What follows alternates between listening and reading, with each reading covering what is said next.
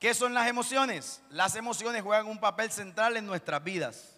Ellas nos informan, hacen parte de la movilización a las acciones y nos permiten actuar de manera más precisa. Es importante aprender a escucharlas, a tomarlas en cuenta en nuestra toma de decisiones y estilos de afrontamiento, porque ellas están mandando un mensaje. Entonces las emociones están dentro de nosotros, son buenas, así nos crearon, para mandarnos un mensaje, para darnos una información. Primera de Samuel capítulo 17, verso 32. ¿Se acuerdan del grandulón Goliat? Salía todos los días a retar al pueblo de Dios, al ejército de Dios. Y les decía, mándenme un guerrero, los voy a matar, los voy a destruir, voy a acabar con ustedes. Y salía todos los días, varias veces al día, y dele, que dele, y dele, que dele. Y dice la Biblia que llegó un momento que todo el ejército de Israel tenía que miedo, estaban atemorizados. Y entonces aparece David. Y dijo David a Saúl, que era el rey en ese momento, no se desaliente el corazón de nadie a causa de él. Tu siervo irá y peleará con este filisteo. Gestionar bien nuestras emociones es clave para tener un buen templo, o sea, una buena alma. Todos estaban nerviosos, todos estaban ansiosos, todos estaban estresados, todos estaban viviendo el caos. Sin embargo, aparece un hombre que dice, tranquilos, tú, tranquilo, no pasa nada, no se atemoricen yo voy a ir a pelear con ese. Proverbios capítulo 12, verso 25 dice la Biblia, la ansiedad en el corazón del hombre lo deprime, mas la buena palabra lo alegra. Proverbios capítulo 17, verso 22 dice la Biblia, el corazón alegre es buena medicina, pero el espíritu quebrantado seca los huesos. Está comprobado científicamente que muchas de las enfermedades que usted y yo padecemos hoy son somatizadas como resultado del mal manejo de nuestra alma. El estrés acumulado, la ansiedad acumulada, los pensamientos que no te dejan dormir, que no te dejan allí, que las cosas que no has resuelto. ¿Qué pasa? El cuerpo llega un momento que ¡pum! lo saca. Eso lo dijo la ciencia hace un par de años y la Biblia hace millones de años. El corazón alegre es buena medicina. Así que cuando se enferme por su cuerpo, por lo menos garantice que su alma esté bien. Y lo otro que hace parte de nuestra alma es la mente. La mente es el conjunto de capacidades cognitivas que engloban procesos como la percepción, el pensamiento, la conciencia, la memoria, la imaginación. Pensamientos.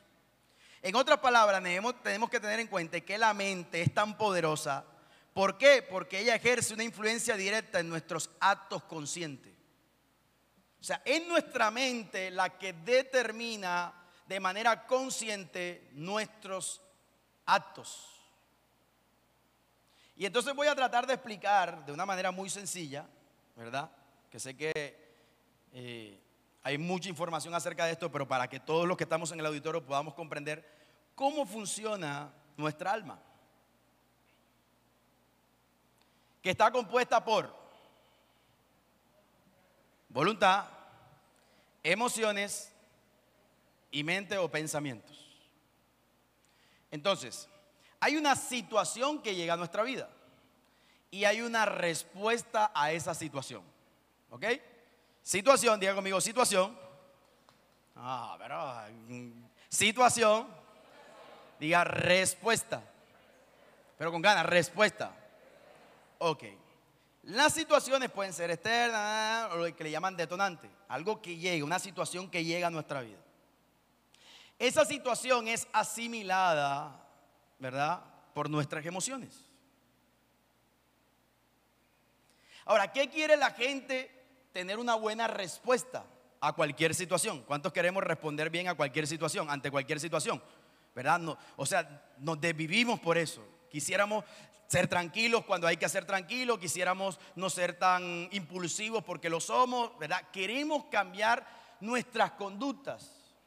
Pero no sabemos que la única manera de cambiar nuestra conducta no es concentrando nuestra atención en la voluntad o en las emociones, sino en el pensamiento. ¿Por qué? Porque la voluntad y las emociones están determinadas por la mente. Es ella la que controla la acción. Es en el pensamiento donde se racionaliza y se llega a una conclusión para actuar. Por eso la gente dice, actuaste sin pensar. Lo hiciste por qué? Por emoción, porque sacamos de la situación el pensamiento y entonces actuamos a través del impulso que nos generó qué? La emoción. Y entonces le, lo cacheteé. Pero yo no quería hacer eso. Entonces la mamá y el papá corrigen al hijo, pero lo hacen con violencia y después yo no quería hacer eso. Porque lo hicimos desde dónde? Desde la emoción. Y no supimos administrar o trabajar bien los pensamientos. Efesios capítulo 4, verso 23 dice la Biblia, y que seáis renovados en el espíritu de vuestra mente si usted y yo queremos que realmente nuestro comportamiento sea el comportamiento correcto, entonces necesitamos renovar el espíritu de nuestra mente.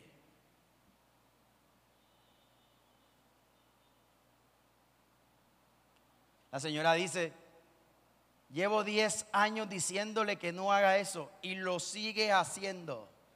¿Y usted cree que porque usted le diga que no lo haga, lo va a dejar de hacer? No, él tiene que cambiar lo que piensa de esa situación para que se genere una conducta diferente. Si la persona sigue pensando que no pasa nada con dejar los zapatos en la sala, como Michael, aunque la esposa o cualquiera que llegue a la casa le diga que los zapatos no se dejan en la sala, los voy a seguir dejando, porque para mí no tiene nada de malo. Hello.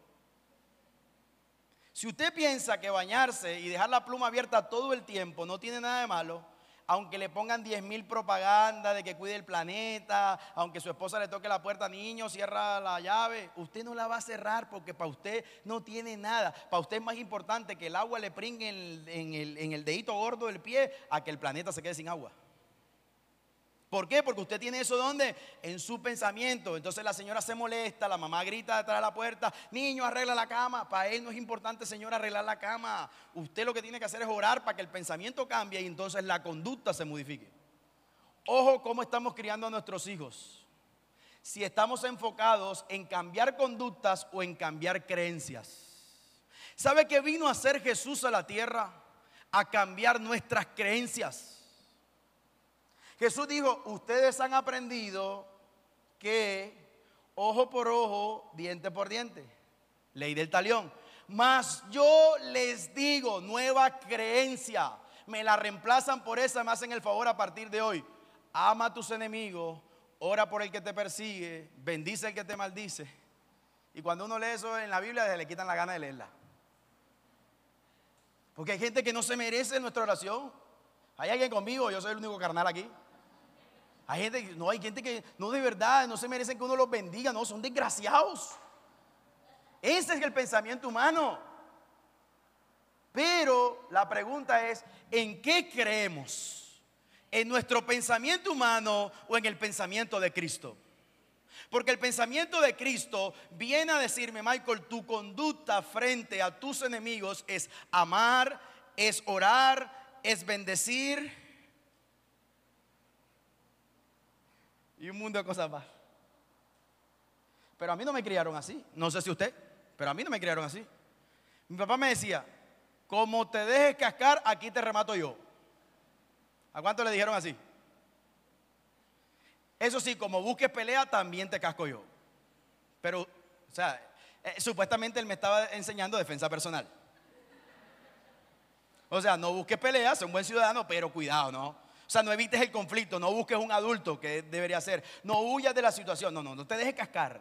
Y si te cascan, acá te remato yo. Adivina qué hacía uno, a mí no me van a cascar.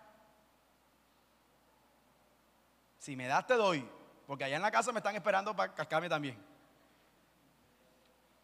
Y entonces Jesús aparece en la historia de mi vida y dice, si te dan una, pon la otra. Ahora no está hablando de violencia física Jesús. Está hablando que si en la vida te traicionan, sigue amando, que igual te van a volver a traicionar. Está hablando que en la vida vas a vivir situaciones que te van a incomodar, pero sigue viviendo y sigue disfrutando porque igual te va a volver a llegar. Es más, Jesús le dijo, hey, el que te pida caminar una milla, por favor, camínale dos antes que te las pida. Nueva creencia. Entonces, la pregunta que deberíamos hacernos todos aquí es si el Espíritu de Dios habita en nuestra alma y ser íntimo de corazón es tener una conexión de nuestro ser con Dios, entonces ¿cómo restaurar nuestra alma? Porque como está en nuestra alma, está nuestra intimidad con Dios y con los demás. Y con la vida. Usted no ha visto gente por ahí que anda aburrida hasta con la vida. Y hay gente que pelea hasta con el sol. Ya salió el desgraciado ese calor. Y relájate. O sea, desde que naciste el sol sale. Es más, existía antes que tú. ¿Qué le vas a reclamar? Ya va a llover. Ajá, saca un paraguas. Ahora, si no te gusta tanto mojarte, quédate en tu casa. ¿Por qué? Porque estamos enojados, amargados. ¿Con qué? Con la vida. ¿Por qué? Porque tenemos nuestra alma qué? Amargada. Ahora, ¿por qué la tenemos amargada? Cada quien podrá sacar un listado aquí de nuestras amarguras. ¿Por qué andamos aburridos? Porque tendríamos muchas razones para andar aburridos. Mire, todo el mundo tiene una historia triste que contar. Todos, todos, todos, todos. Todos los que estamos aquí tenemos una historia triste que contar. La diferencia la hace los que no andan por ahí contando su historia triste, sino creyéndole a Dios la buena historia que Él puede hacer en tu vida y en tu casa. Esa es la diferencia entre unos y otros. Ahora, ¿cómo restauramos nuestra alma? Pues necesitamos comprender que situación va a activar emociones, pero que hay un razonamiento que se genera en mi mente, porque la mente es como una biblioteca, donde usted ha almacenado mucha información desde el día que nació. Y entonces, ante una situación, usted toma la información que tiene en la biblioteca para buscar una respuesta y le da la orden a que a su voluntad y a sus emociones para que actúen. Así que el secreto de lo que respondemos a las situaciones que vivimos está en la biblioteca. ¿Qué creencias tienes en tu biblioteca? ¿Y qué creencias tengo yo en mi biblioteca? ¿Sabe? Existe algo que se llama creencias centrales, que las tenemos todos nosotros. Y son las que de una u otra manera determinan nuestra relación con nosotros mismos, con los demás y con la vida. Yo le voy a poner un ejemplo. Si usted cree que usted es incompetente, entonces usted se ve a usted mismo como un incompetente usted se ve delante de los demás, creencia central, como un incompetente. Y usted se ve ante la vida como un incompetente. Entonces cada vez que viene una situación que te reta a avanzar, tú te animas, tú te emocionas, tú, a ti te gusta, pero terminas haciendo lo mismo de siempre. Lo mismo de siempre es, yo soy un incompetente, yo no puedo con eso. La gente me ve así, mira cómo me ve aquel. La vida siempre me pone en esta situación. Yo soy un fracasado, yo soy una fracasada. ¿Sabe por qué? Porque tienes un pensamiento central que dice que tú eres incompetente.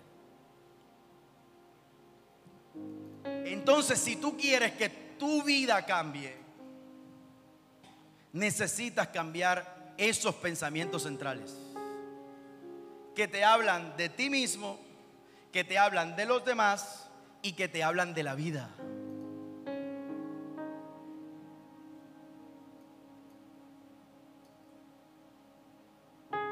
Ahora, esas creencias centrales, para cambiarlas y que la conducta se modifique, necesitamos reemplazarlas por una nueva creencia.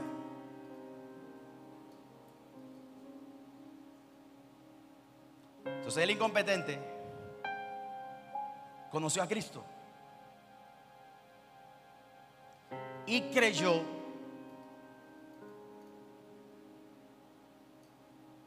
que todo lo puedo en Cristo que me fortalece.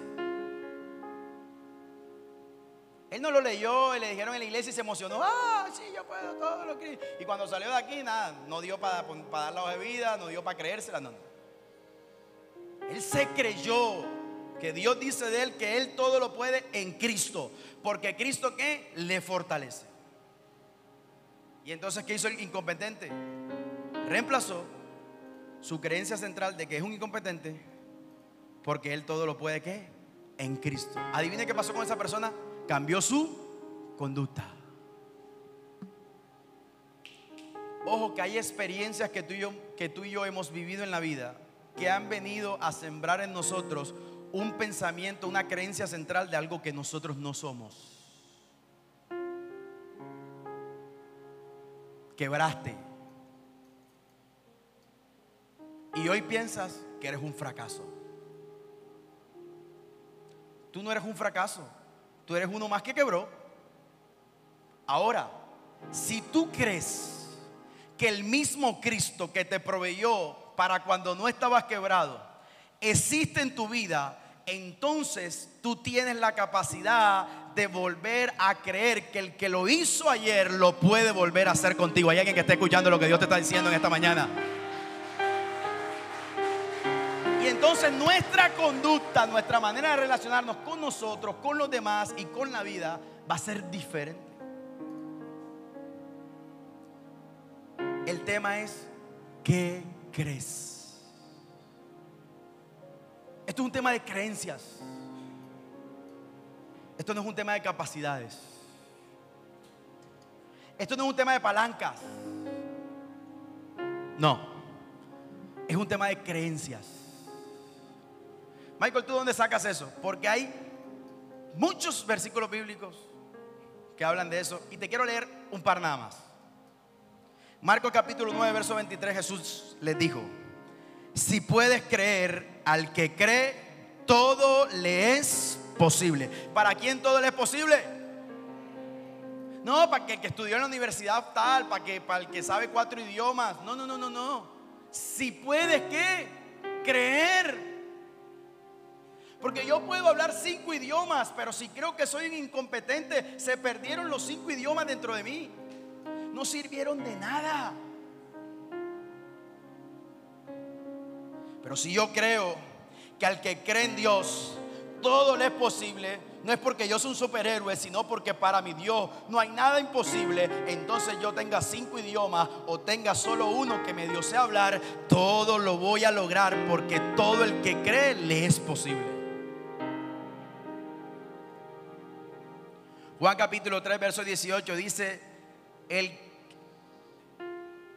el que en él cree no es condenado, pero el que no cree ya ha sido condenado porque no ha creído en el nombre del unigénito Hijo de Dios. Lucas 8:50, oyéndolo Jesús le respondió, no temas, cree solamente y será salva. ¿Qué le dijo? Cree. Hechos capítulo 16, verso 31, ellos dijeron, cree en el Señor Jesucristo y qué? ¿Lo tiene ahí? Léalo. ¿Y serás qué? Salvo tú y tu casa. Juan capítulo 11, verso 25 y 26. Le dijo Jesús, yo soy la resurrección y la vida. El que qué? Cree en mí, aunque esté muerto, vivirá. Y todo aquel que vive, cree en mí. Todo aquel que vive y cree en mí, no morirá eternamente. ¿Crees esto? Primera de Juan capítulo 5, verso 5. ¿Quién es el que vence al mundo? Sino el que cree que Jesús es el Hijo de Dios. Juan capítulo 7, verso 38. El que cree en mí. Vuelva, a leer, por favor. El que qué? El que cree en mí, como dice la escritura, de su interior correrán ríos de agua viva.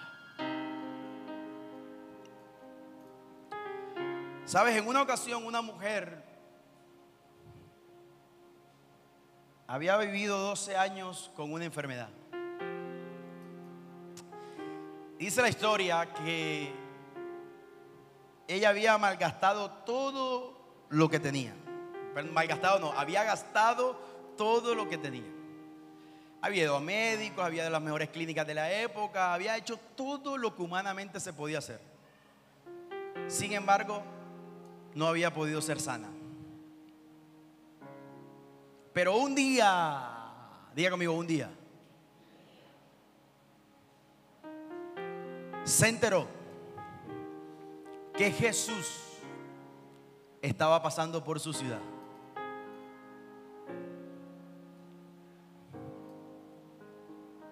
Y ella dijo, creencia central, hoy te cambias de mi vida.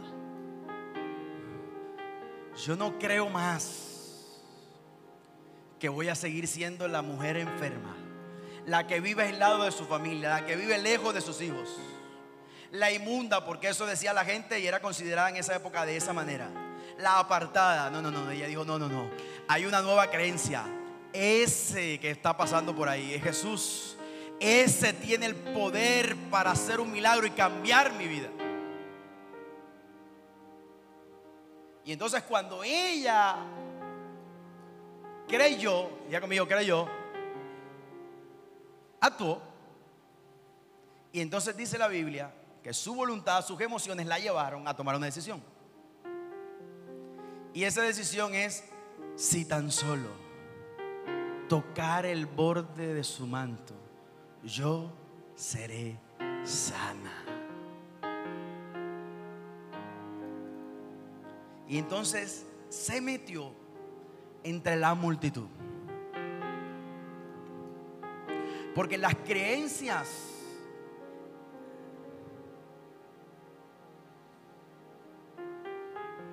son verdades absolutas. Las creencias centrales son verdades absolutas en nuestra vida. Y entonces ella vino, se metió dentro de la gente, sin importar que si alguien la reconocía, la mataban. Porque la ley decía de esa época que una mujer en ese estado era considerada inmunda y no podía tocar a nadie y debía estar fuera de la ciudad.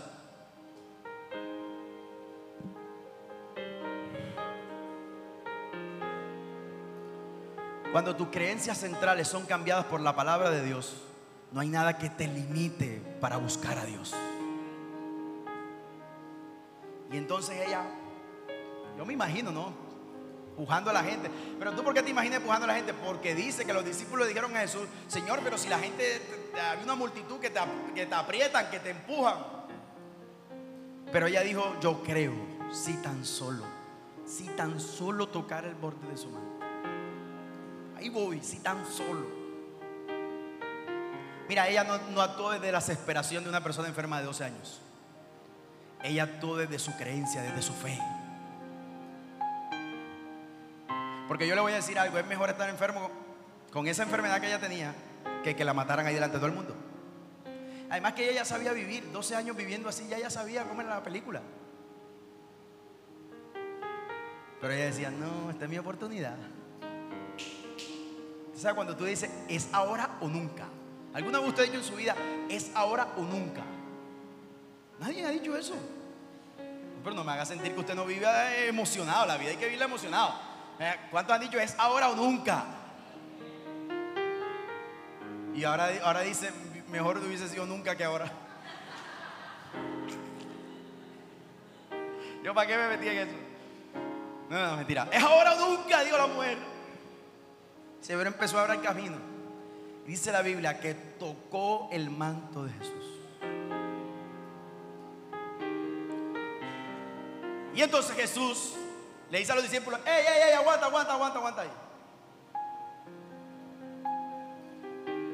¿Quién me tocó? Usted sabe cuando Dios hace preguntas así como que.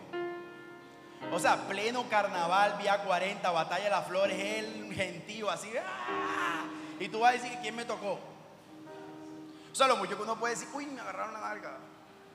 Pero uno calladito le dice al amigo, porque, ¡ay, quién fue! 500 personas alrededor. O sea, papi, ya te agarraron la nalguita. Nada que hacer. Ahora, me llama la atención que a Jesús le tocaron fue el borde del manto. Mire, fácilmente eh, Luz ha podido estar allí detrás de Laura y le ha podido tocar el borde del vestido todo el culto y ella no se da cuenta. Porque ¿cómo uno se da cuenta que le toca en el borde de un vestido, o sea, de un manto? Eso no está pegado. O sea, no, es que me tocó la licra. Ah, pero la licra sí, porque la licra estaba chupeta aquí. O sea, pero un manto, o sea. No, no se había puesto a pensar en eso. Alguien me tocó el manto. Ahora el tema no era el manto. El tema es la respuesta de Jesús. Los discípulos le dijeron, ey, ey, ey, Jesús, cálmate, cálmate. Hay un mundo de gente. ¿Cómo así que, que, te tocó? No, no, no. a ti te gusta poner unas tareas más pesadas. Relájate, ya vamos, vamos, camino, vamos, camina, camina, camina. Así como cuando uno quiere que alguien se calle y, ey, relájate, camina, camina. Jesús dijo, no, no, no, no, no, no, no. Alguien me tocó porque poder de mí salió. Ahora yo le hago una pregunta. Si el tema era el manto, ¿por qué todos los que rozaron a Jesús con el manto no recibieron ese día un milagro?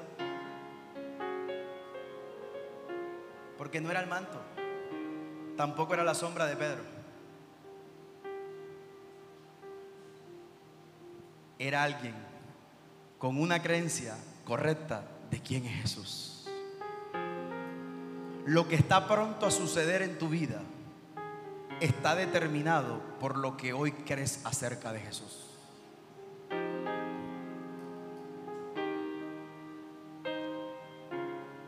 Esa promesa que Dios te dio se va a cumplir el día que tengas la creencia correcta que te va a habilitar para recibir la promesa que Dios te dio. alguien Dios le está hablando aquí en esta mañana.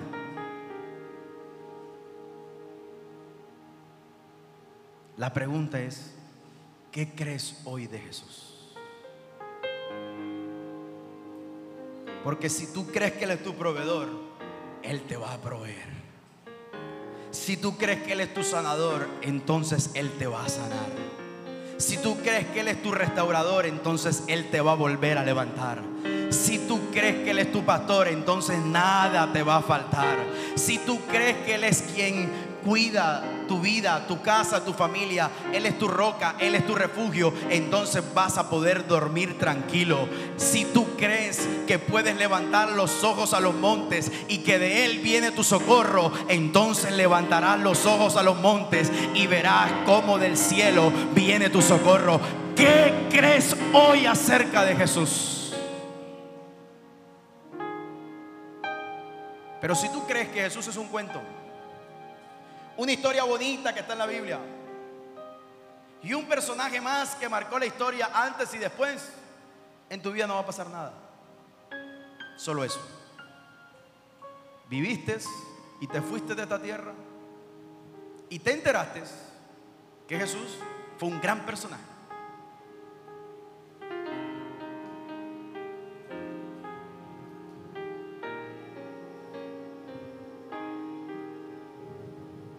Ahora, quizás tú estás ahí y tú dices, mi madre, ¿y ahora cómo hago para identificar esas creencias centrales?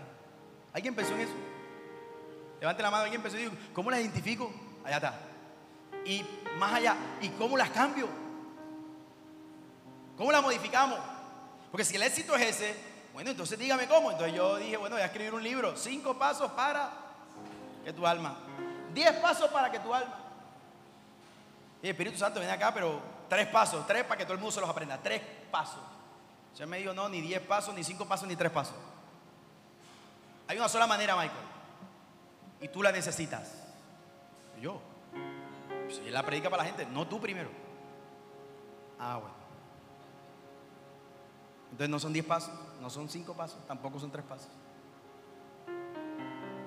Hay una sola manera. Entonces yo le dije al Señor, ¿y cómo? Bueno, vete a Zacarías, capítulo 4.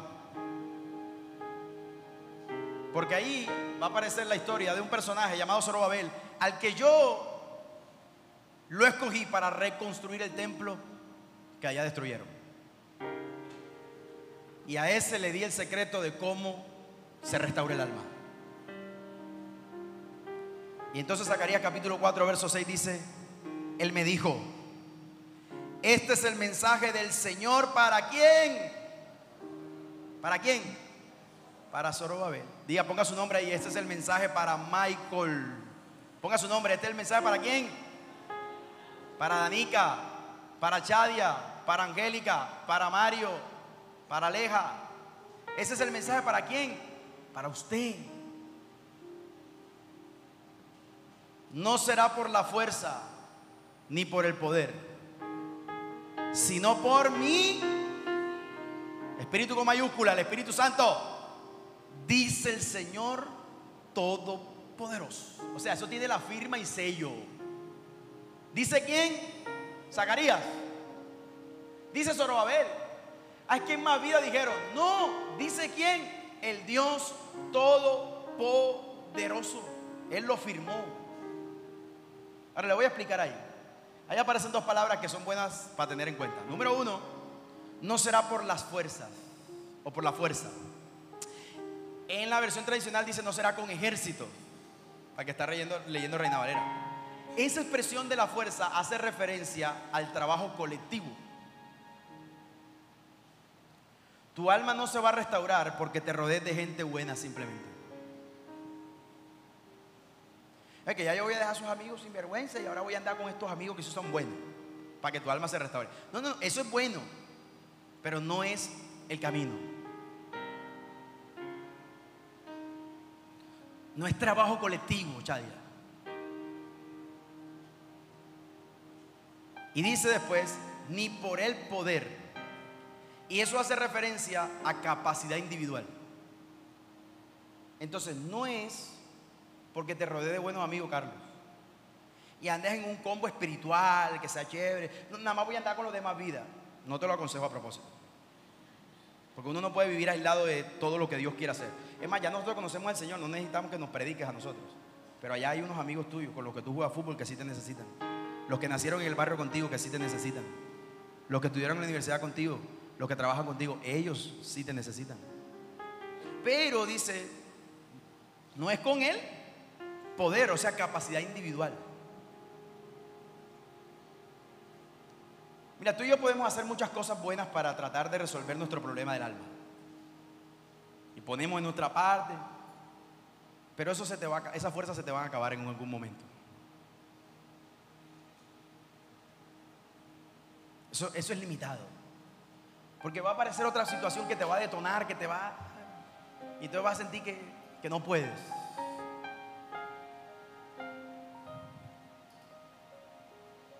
Pero sí hay una manera. Y es a través del Espíritu de Dios. ¿Y sabe por qué yo lo creo? Porque el Señor Todopoderoso lo dijo. Y eso es una creencia en mi alma.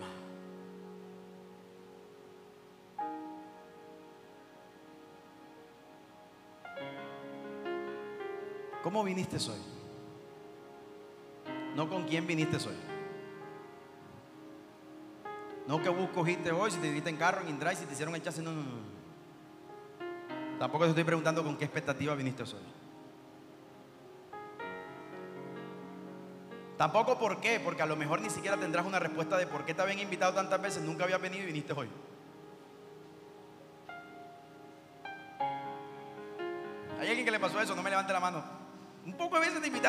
Este domingo fue que viniste.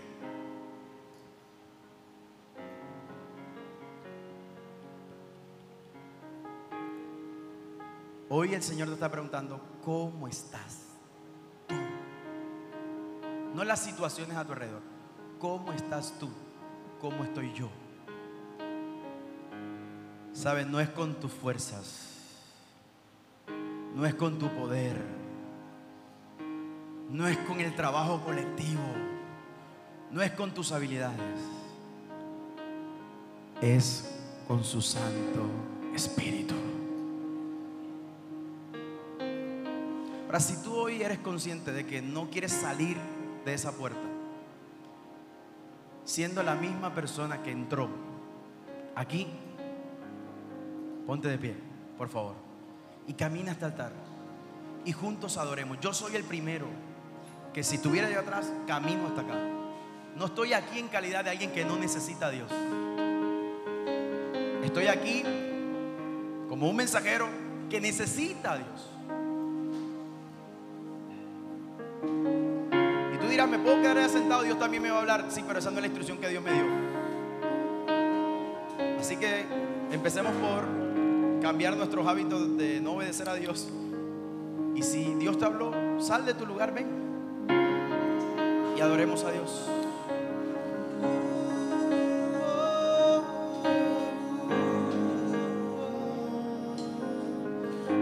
Los líderes me ayudan a orar por las personas, por favor.